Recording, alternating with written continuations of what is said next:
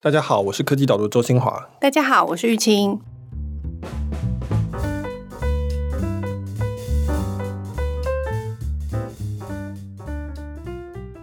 Michael，现在时局这么混乱，还有人在创业吗？我觉得好像比较少哎，我不知道哎，我感觉就是大家都没有什么心情，整天有一堆事情发生，像最近那个。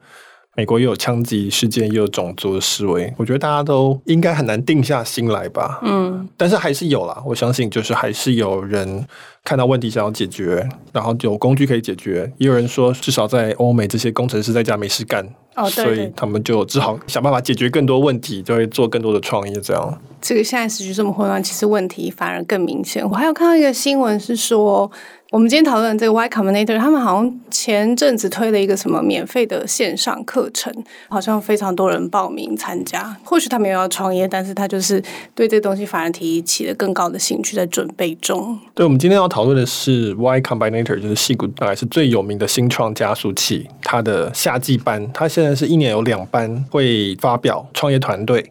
给这些投资人看，然后投资看了喜欢，就会去跟他谈投资这样子。但是 Y Combinator 其实他也自己也一直在扩张，因为他抓到这个机会嘛，他抓到一个很重要的机会，就是说创业的门槛降低很多，特别是软体的创业。嗯、当初 My Combinator 他的一个，我觉得一个很重要的一个发现，就是说我不需要再去等着投那些已经出现的新创，已经有团队有题目。然后再到处去找人投资的情况，我可以直接去找，几乎是学生，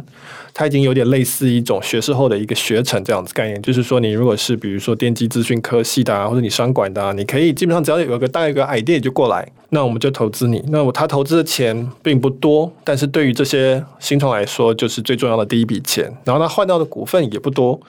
但是他一次投很多的团体，然后其中就有像 Airbnb 啊，像是 Dropbox 这些都是他们这边毕业的新创。那这些股份到了某一年就变得非常非常值钱。那所以他们这个 model 到今天还是成立的，因为创业的门槛持续的在降低，所以他们也想办法去尽量扩大他们投资的范围。所以它不只是有一年两次，这是大概是他们最主要的旗舰的产品。另外，它也有一些叫做 Startup School 啊，有些是线上课程，就是你可以去上课，反正就是尽可能的去触及到这些。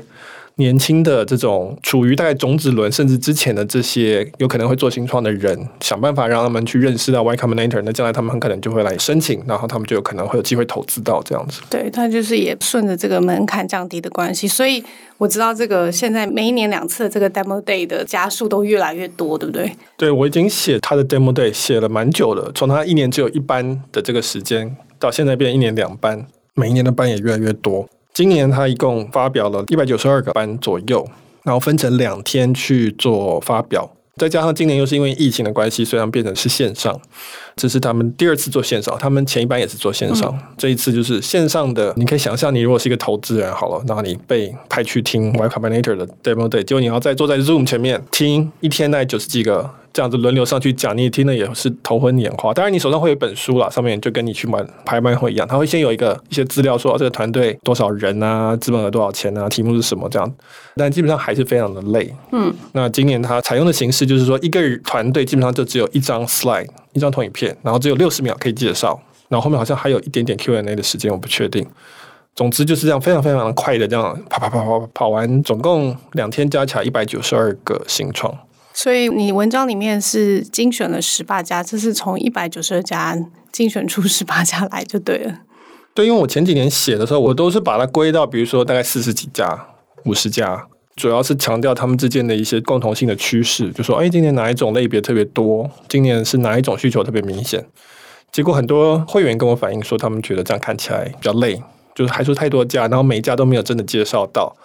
今年就想说改变形式，就是变成我再收缩到大概只有今年是十八家，那我每一家大概可以分到两百字的介绍，看看这样子大家会不会觉得比较喜欢。嗯，就我们刚刚前面有提到说，现在时局很混乱嘛，所以我必须说，其实，在很多新闻里面，每次看到这种新创的介绍讨论的时候，虽然很多是处于还在概念性，然后他们还在封测啊什么的状态，但是看到这些新的想法，然后新的可能性的时候，心情还是蛮好的。我觉得就是就会觉得有一种重燃希望的感觉。对，我也觉得，所以我还蛮喜欢看新创发表会的，就是你觉得有一种很有新希望的感觉。嗯，就是很多这些人他们很有想法，很想要解决一些问题。题就觉得说这个世界还是有希望的，不是那么的灰暗这样子。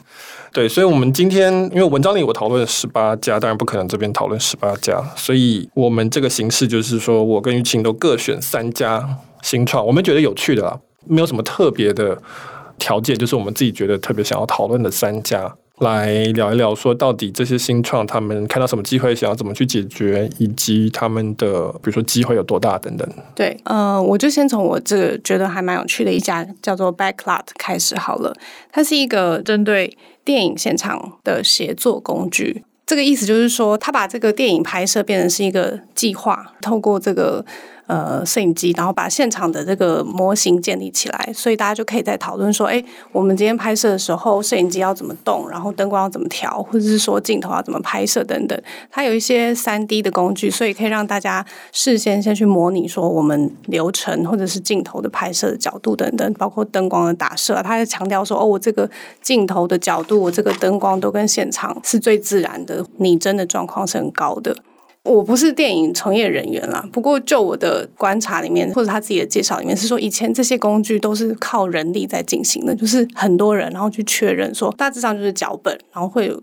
以文字的方式去呈现，说，哎，我们现在几分几秒，谁讲什么话，然后这个什么镜头进来，什么灯光怎么打，什么的，这样，所以前期会花很多人力的方式去确认，而且拍摄的时候也会有很多必须要随机应变的状况。Backlot 它就是把这个事情变成是现在线上可以用软体的方式去做模拟，所以可以节省很多人力的时间的成本。我觉得这个东西本来看会觉得说它好像是一种某种制片公司，我一直觉得这应该是 Netflix 会自己内部出一个工具。就去做这种事情，因为软体嘛，他们也很熟，然后希望节省人力，希望节省成本。但是他现在是开放大众在做这件事情的，然后他好像是一个月订阅制，就是一个月好像付一百三十块美金，他自己定出来的价格是这样。那我就想到说，哎，其实蛮多现在很多 YouTuber 他们就是拍片也是规格越来越高了，他也想要拍短片，他也想要拍什么？那或许他们以前也是这种用 Word 档写些文件去做这些设计的，或许。有这个工具以后，他反而很快的可以去模拟，然后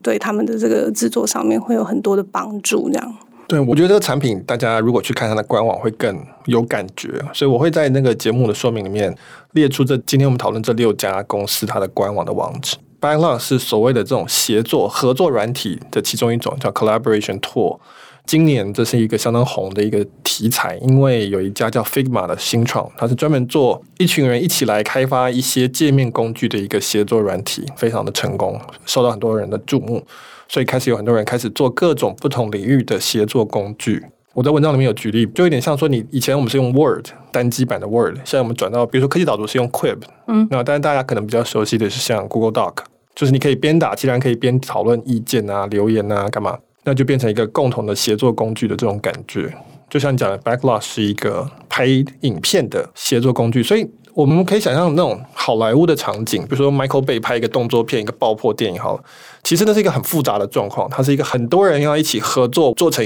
一件事情的，而且它可能你没有几次机会，因为你每一次就烧掉几百万这样子，那所以你要怎么样去？组织说哦好，所以爆破 team 嘛，收音的 team，或是你的这个灯光组跟镜头，比如说三台录影机，到时候怎么跑？这其实是一个相当复杂的事情。嗯、那比较阳春的做法，当然就是大家先开会嘛，然后拿一个白板说，等一下这边发生什么什么，谁要干嘛干嘛，谁看谁的指挥这样。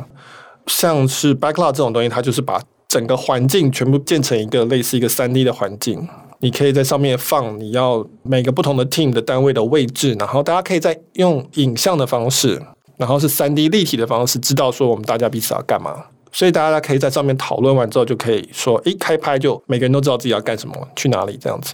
那所以这是一个让大家可以更明确的知道说我们等一下要做什么事情，可以节省到非常多的后面的这些沟通成本。甚至说，你可以说我在拍一个电影之前，我就直接用这个 model 先做一些很基本的几个场景的这个规划。那这样拍的人，所有人都可以看出，哦，这电影大概会长什么样子。你几乎就已经看到那电影，当然它非常的简陋嘛，它是一个 demo 的一个概念。嗯、但是你可以知道说，哦，先是公寓里面有人被开枪，是从这个镜头进来，然后接下来是高速公路追逐等等的，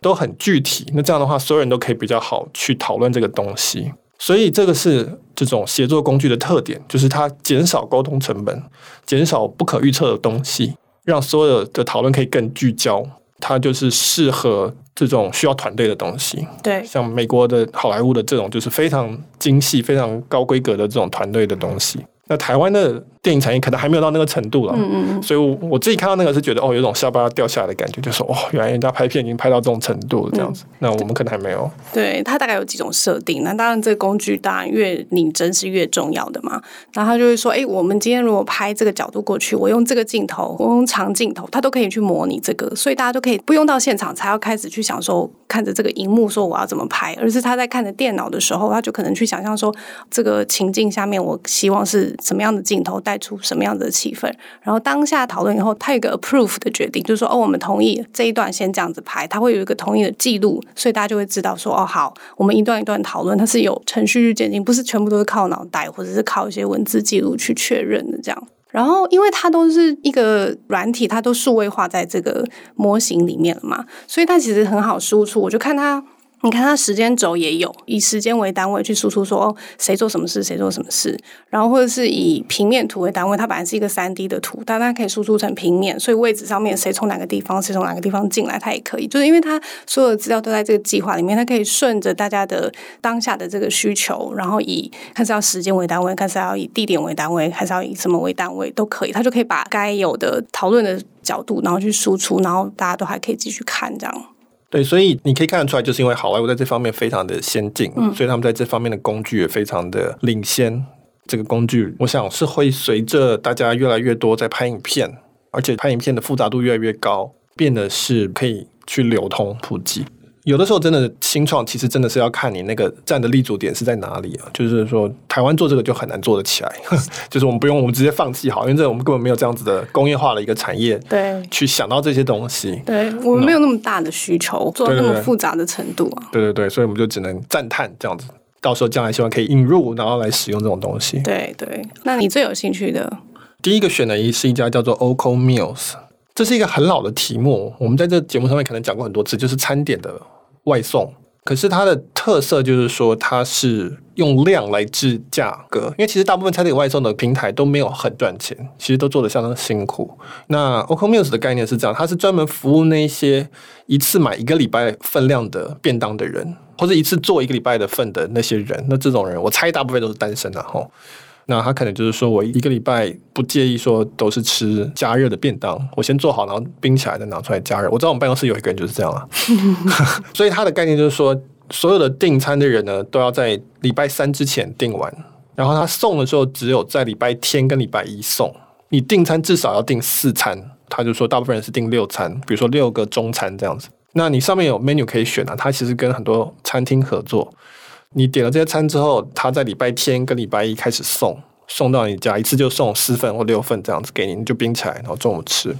那我觉得为什么想要讨论这个，就是因为他这个概念就是说我因为我可以提早知道我的需求，所以我可以去叫货，请餐厅点，而且我有一个量在，所以我可以压这个价钱，所以它成本可以压低。那同时我的物流成本也降低，因为我已经知道我礼拜天跟礼拜要送谁家了。我可以规划那个路线，因为我的现金流也非常的好，因为我钱都先收到了。那我到礼拜天才收，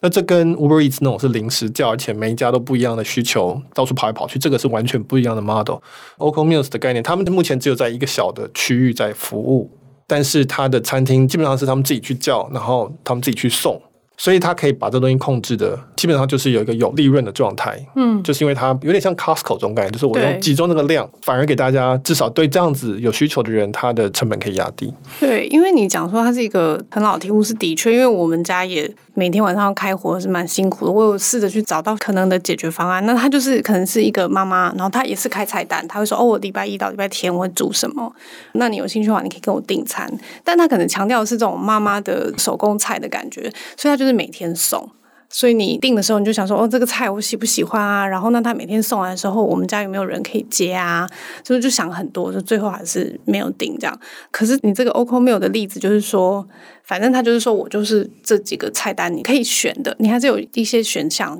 还蛮多选择的。还有什么奶昔，还有什么优格什么对。对，而且看起来都蛮健康的，就像是看得出来是为了一个健康需求的人设计的菜单这样。他就是你讲的这个固定的时间送，只有礼拜天或礼拜一，这个我一定可以接的。反而把这个东西标准化下来以后，很好去选择说我我要几天，然后我要还是不要。可能是我妈妈家以前有用过类似的服务，她也是一样，跟就像你讲一个妈妈，她每天中午来骑摩托车，然后她就是那种铁便当盒，然后好几层的那种，就是比如四层，她就是三菜一汤这样子，然后你吃完之后再把它留在那边，她会再收走。那 Oko Meals 也是这样，他会把餐盒收，他的餐盒每个都一样 size，所以他这个东西也可以大幅减少它的成本。嗯、那但是我们后来也是觉得说，第一个我们不知道这一位太太她的家里的卫生状况怎么样，就是你不太能确定它的状况，嗯、然后以及它的菜有时候你会觉得说，最后你看我就有点单调了。虽然他一直想要换菜单，当然，可是你会发现说，同一个人煮的菜，它有某一种类似的地方，你就会觉得说，那不吃完又觉得很浪费。它其实我们点的那个，它是现做的，所以不是拿来冰的。我觉得 Oko Meals 这种，我觉得还蛮适合某一些人啦。可能美国食物又特别适合。我看到上面的主菜就是什么千层面呐、spaghetti 那种可以冰的东西。嗯、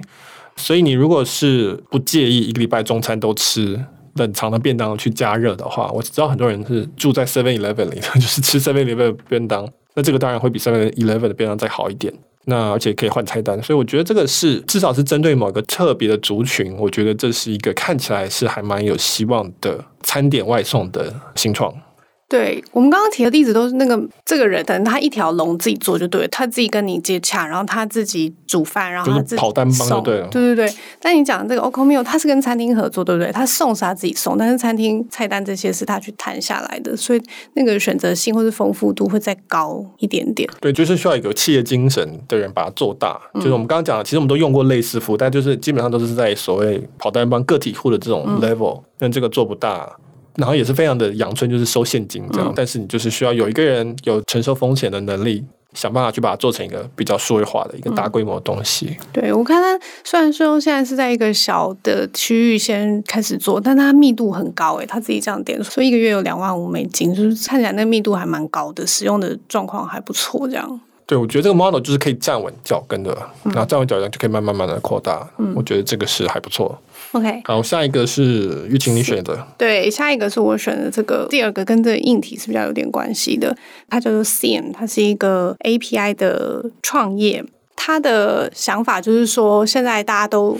物联网嘛，智慧家庭嘛，所以就是你很多东西都可以连上网，然后看起来很方便、很智慧。这样，你想要这个时间到了，冷气就会打开，然后电锅就会煮饭，然后清点你冰箱里面的库存啊等等的这样，那每一个电器都变得很智慧。可是困难的是说，现在的每一个电器很智慧的部分，他们都是有一套自己的标准的，他们都自己做自己的。你虽然觉得好像可以用手机去遥控他们，但是在那个建立的过程中很麻烦、很复杂，或者是说你想要。机器跟机器之间有对话，有这个智慧功能的时候，那也要机器跟机器的厂商他们自己先谈好这些协议等等的，这个东西才会转起来。这样结论就是都没有转起来，就是大家都乱成一团。虽然我你以前有讨论过说，可能 Alexa 智慧音箱试着要去做这件事情，那 Alexa 或 HomePod 吧，还有这个小米智慧音箱，他们都试着要去接这些不同的电器，但原则上就是还是他们跟这些电器谈。所以我觉得看起来好像还是。前进的很缓慢就对了。那这个线它很特别，就是它自己做这个引体，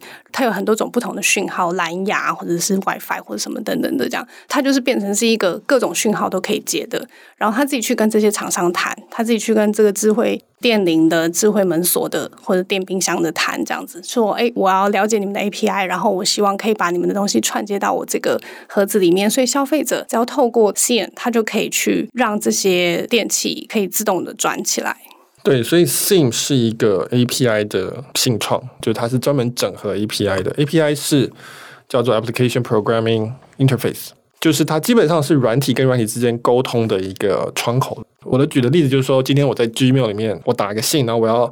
去插入一个在 Dropbox 里的档案，这时候我点这个 Dropbox 的 link，它就可以打开一个 Dropbox 的一个窗口，去里面选这个档案，或是抓这个档案出来。那要能够做到这件事情，必须要这两个 App 中间有 API 互通，我才可以办到这件事情。API 新创他们在做的工作，基本上就是串接不同的 API。那你选的这个 Seam 其实是一个蛮难的题目，我觉得。问题就像你讲，就是说物联网、智慧家居，大家都在讲说，哦，有智慧门锁、智慧灯泡、智慧音响。智慧的这种温度调控、冷气机，甚至还有智慧冰箱跟这种洗衣机，那些都慢慢出来了。美国人的话，还有什么智慧的那种车库监控系统，以及这个洒水器等等这些东西，那很多，每个东西都多一点点智慧，没有错。但是问题是他们互相都不沟通，也没有一个集中的控制方式，而且再加上说这一类东西的更换期都很长，所以呢，你可能换了智慧门锁之后，过了一年才换了一个智慧灯泡进来，这个时间拉很长，他们没有办法一起进来，就没有办法一起达成某一件事情，所以他们就互相都没办法讲话。嗯，那变成就是说，如果家里像我家还蛮喜欢尝试这种东西的话，我手机就一堆 App，每一个东西都有各自一个 App。那到最后变成说，我干嘛要那么累去做这个事情？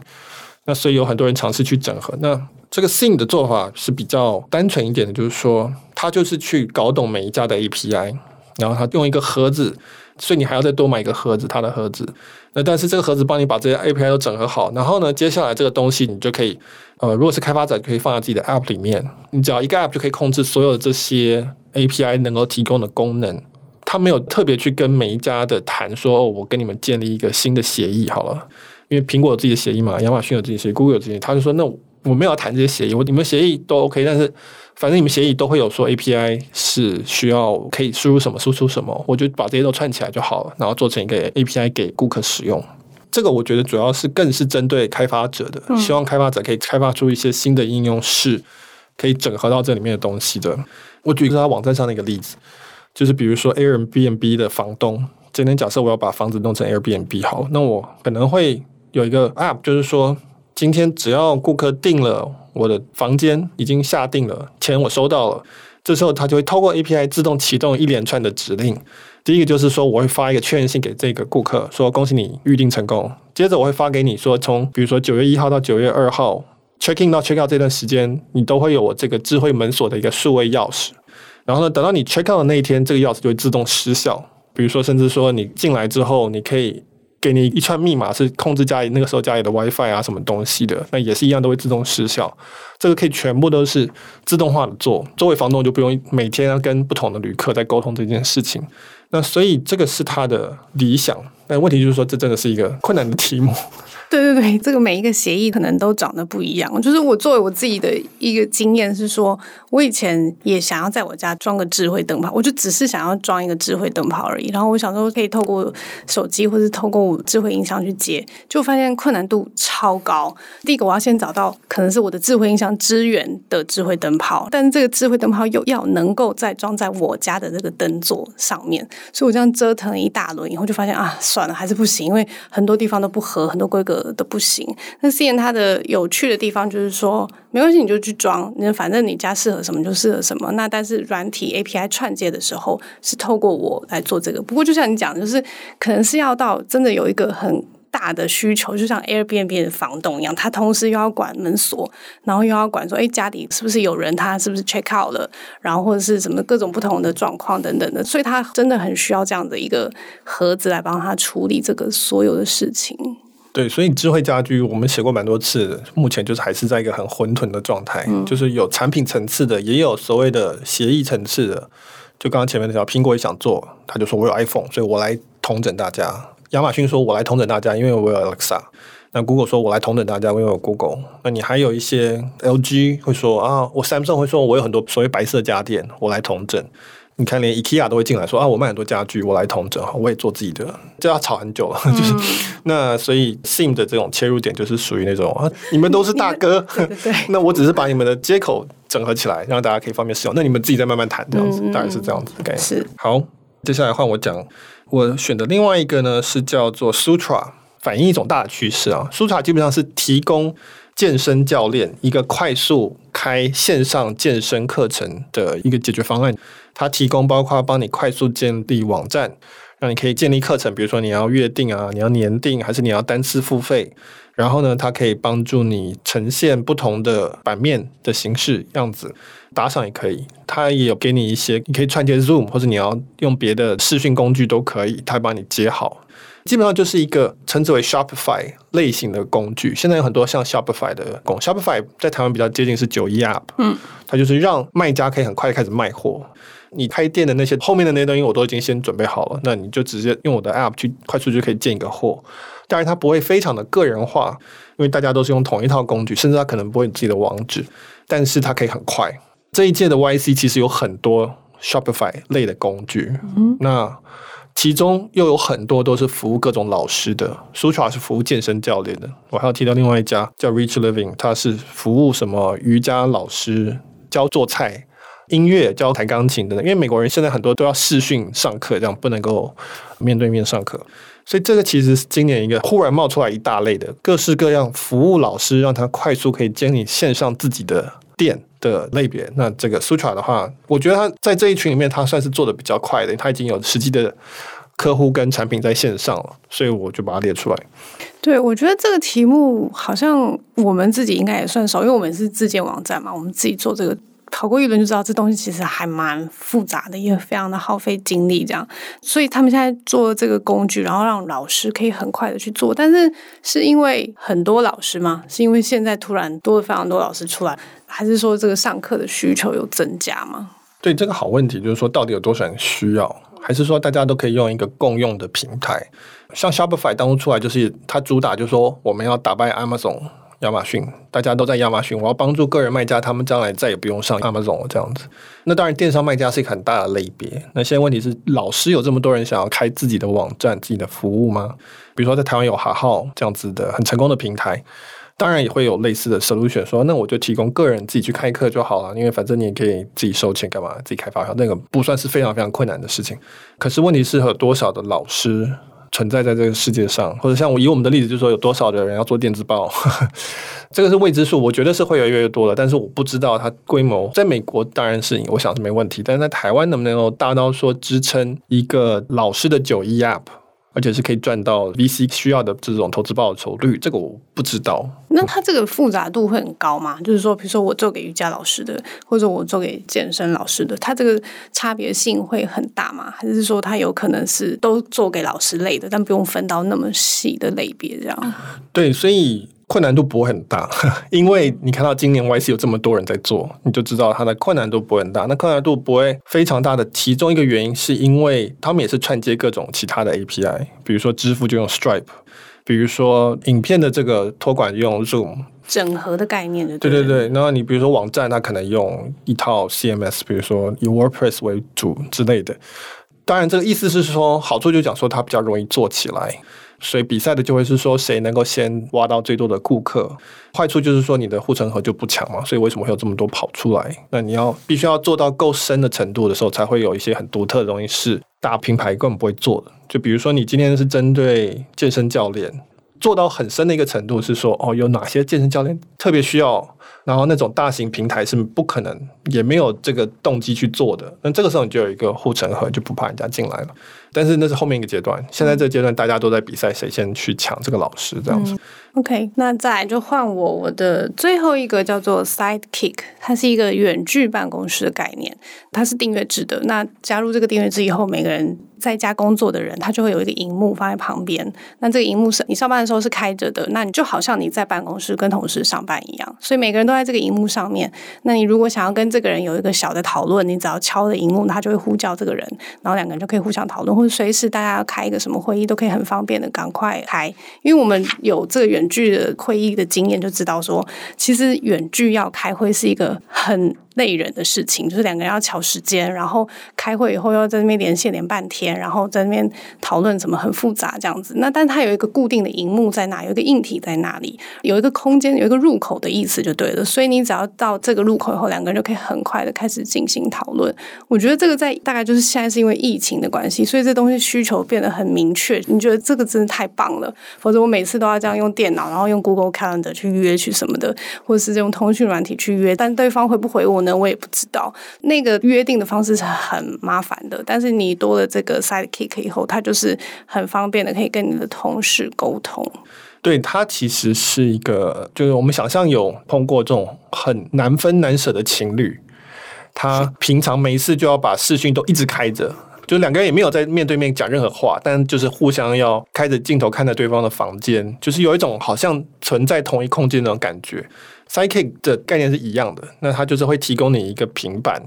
大概是一个大型平板的 size。它没有很大，没有很大，它就是一个正常的 size。对，所以是一个真的有个装置，然后你就放在你的电脑旁边，你基本上它就都是开着的，就你在上班时间就是开着，然后就会看到你的同事在另一端，好像就坐在你旁边一样。嗯。所以大家当然都会觉得说，大家都已经远距工作，为什么要看到他的那个人在旁边这样？嗯、但我觉得这反而是一个很有道理的地方，就是说你可以随时跟他挥个手啊，或是你有些东西传达真的不是用透过线上的发讯息可以办到的。就像你讲的，就是说如果我们真的要弄一个 Zoom 的会议，其实很累，因为我们要先约定时间，然后大家坐下来开始沟通什么什么什么，光是前面那个发动就要花很大的力气。那如果今天是一个那个人就在你旁边，需要的时候你就跟他挥个手，说嘿。那其实很自然，就可以马上的开始讨论，解决掉一些很小的问题。嗯，比较像是真的在一起工作。那这个真的是一个，你觉得好像是可以用讯息跟通知解决，实际上就是不行，因为人类就是是这样子的生物，他需要有这种感受，那个心理上的负担会降低很多。对，我觉得他取名叫跟班，就是其实是有一种陪伴的感觉，就是说。你虽然在家工作，你算一个人，但是你的同事也跟你一样，所以你们透过这个入口这个荧幕以后，大家就是同时间的在做这个事情，这样。因为我有个朋友，他也是自己在家工作，然后他大概可能到明年都得要自己在家工作的那个状态，所以他。想到这件事情，他就是觉得天哪，我到底要过这个生活过到什么时候？这个他也是类似的概念，就他不是用 Sidekick，他是用其他，但是也是一个荧幕就对。然后他是跟他的家人互相用，就他的家人就是在外国的，然后用这个荧幕，然后他自己在这里用这个荧幕，然后二十四小时开着，他就觉得说哦，我至少不是一个人，然后我跟我的家人在同一个空间，我觉得是类似的概念，就是说你被放在一个地方，然后一个人去作业，不论是要跟谁沟通或者是讨论什么事情都。变得很复杂、很麻烦。像我跟这个朋友，我之所以知道我这个朋友的状况，是因为我要跟他聊天，我想要打电话跟他聊天，就我还要先跟他约时间，然后我们两个约定好一个时间，然后才打电话这样。但是有这个装置以后，你就不需要做这件事情，然后还是可以很自然的互动，就不会有距离拉这么远的感觉。对，我要强调就是说，其实这个是在工作上的需求。那在社交上面，其实像 Facebook 的 Portal，嗯，或是像亚马逊的 Echo 的 Look，其实概念是类似的。对，我觉得这个有一个独立的硬体装置，这一点是很重要的。嗯，首先，这个底层的技术就不一样，因为它基本上是随时都开着。对，像这种那种，他们算钱是算你有几个会议嘛？那这种就不可能这样算。那它是用另外的算法，它要重写一遍那个影像的部分。但是我觉得这个东西。就是因为它是独立在一起，你反而会觉得是你跟它的关系非常的明确，它不是包在你整个电脑里面有各式各样的功能。这种实体装置，我觉得蛮看好的。我不是看好 Sidekick，但是我是看好这个领域。就是、我觉得这个需求是其实是蛮明确，尤其现在大家这种远距的状态越来越常出现，又不一定能够随便飞就要隔离或什么的。你也就算能飞，也不愿意那么长飞了。那所以有这个装置去弥补这个两个之间的落差，是还蛮有帮助的。至少我觉得远距恋情的情侣会比较容易维持。很担心这个，我觉得真的、啊，我觉得这真有帮助，就是说是比较容易维持啊。对啊，就是家人情侣这个情感的维持，其实是真的差蛮多的。嗯，我的最后一家呢叫做 Artifact，这种就是打中我心中柔软的 一块的的题目。难得听到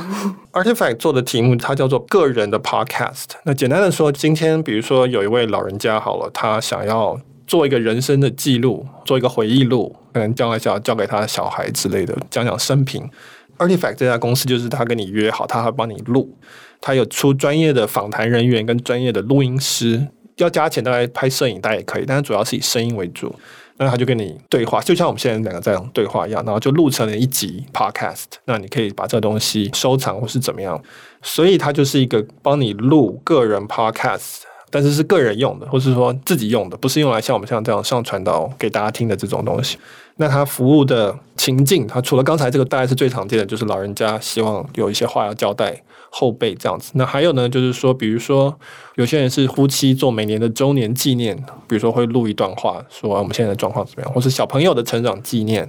或者是还有提到一个是说，比如说有达成某种里程碑的纪念，比如说有有一群人他们。成功的爬上了，比如说喜马拉雅山好了。那下来的时候，大家可能就大家录一下当初的那种感觉跟兴奋。那将来这个是一个比较立体的一个记忆，这样子。所以总而言之，它就是一个帮你做个人 podcast 的服务。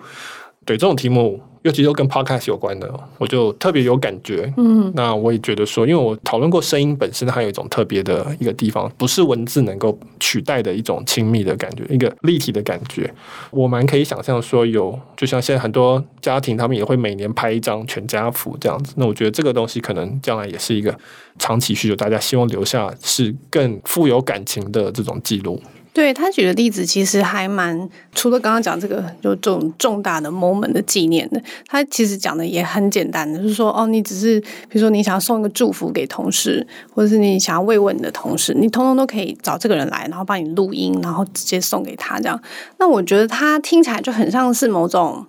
婚礼的婚摄的这种感觉，当然不是只有摄影的部分，就是等于是你觉得这个时刻很重要，所以我请了一个专业的人士，然后来帮我完成这个东西，然后我可以把这个我觉得好的成品，然后再寄给对方，就是传送给对方这样子。因为你如果只是说哦，我想要录音，或者我想要录一段话给我的孙子听，我也可以拿起手机来就对着手机讲啊，这也不会很困难。但是会想要找一个专业的人来做，就是我会希望说这个成果是好的。而且说老实话，要做这件事情，如果只有我一个人录音，可能还算简单，但是我可能也要录好多好多次。但是如果我要录一组人的录音，那就会变得很复杂。所以就是有一个团队，然后来帮我完成这个东西，我觉得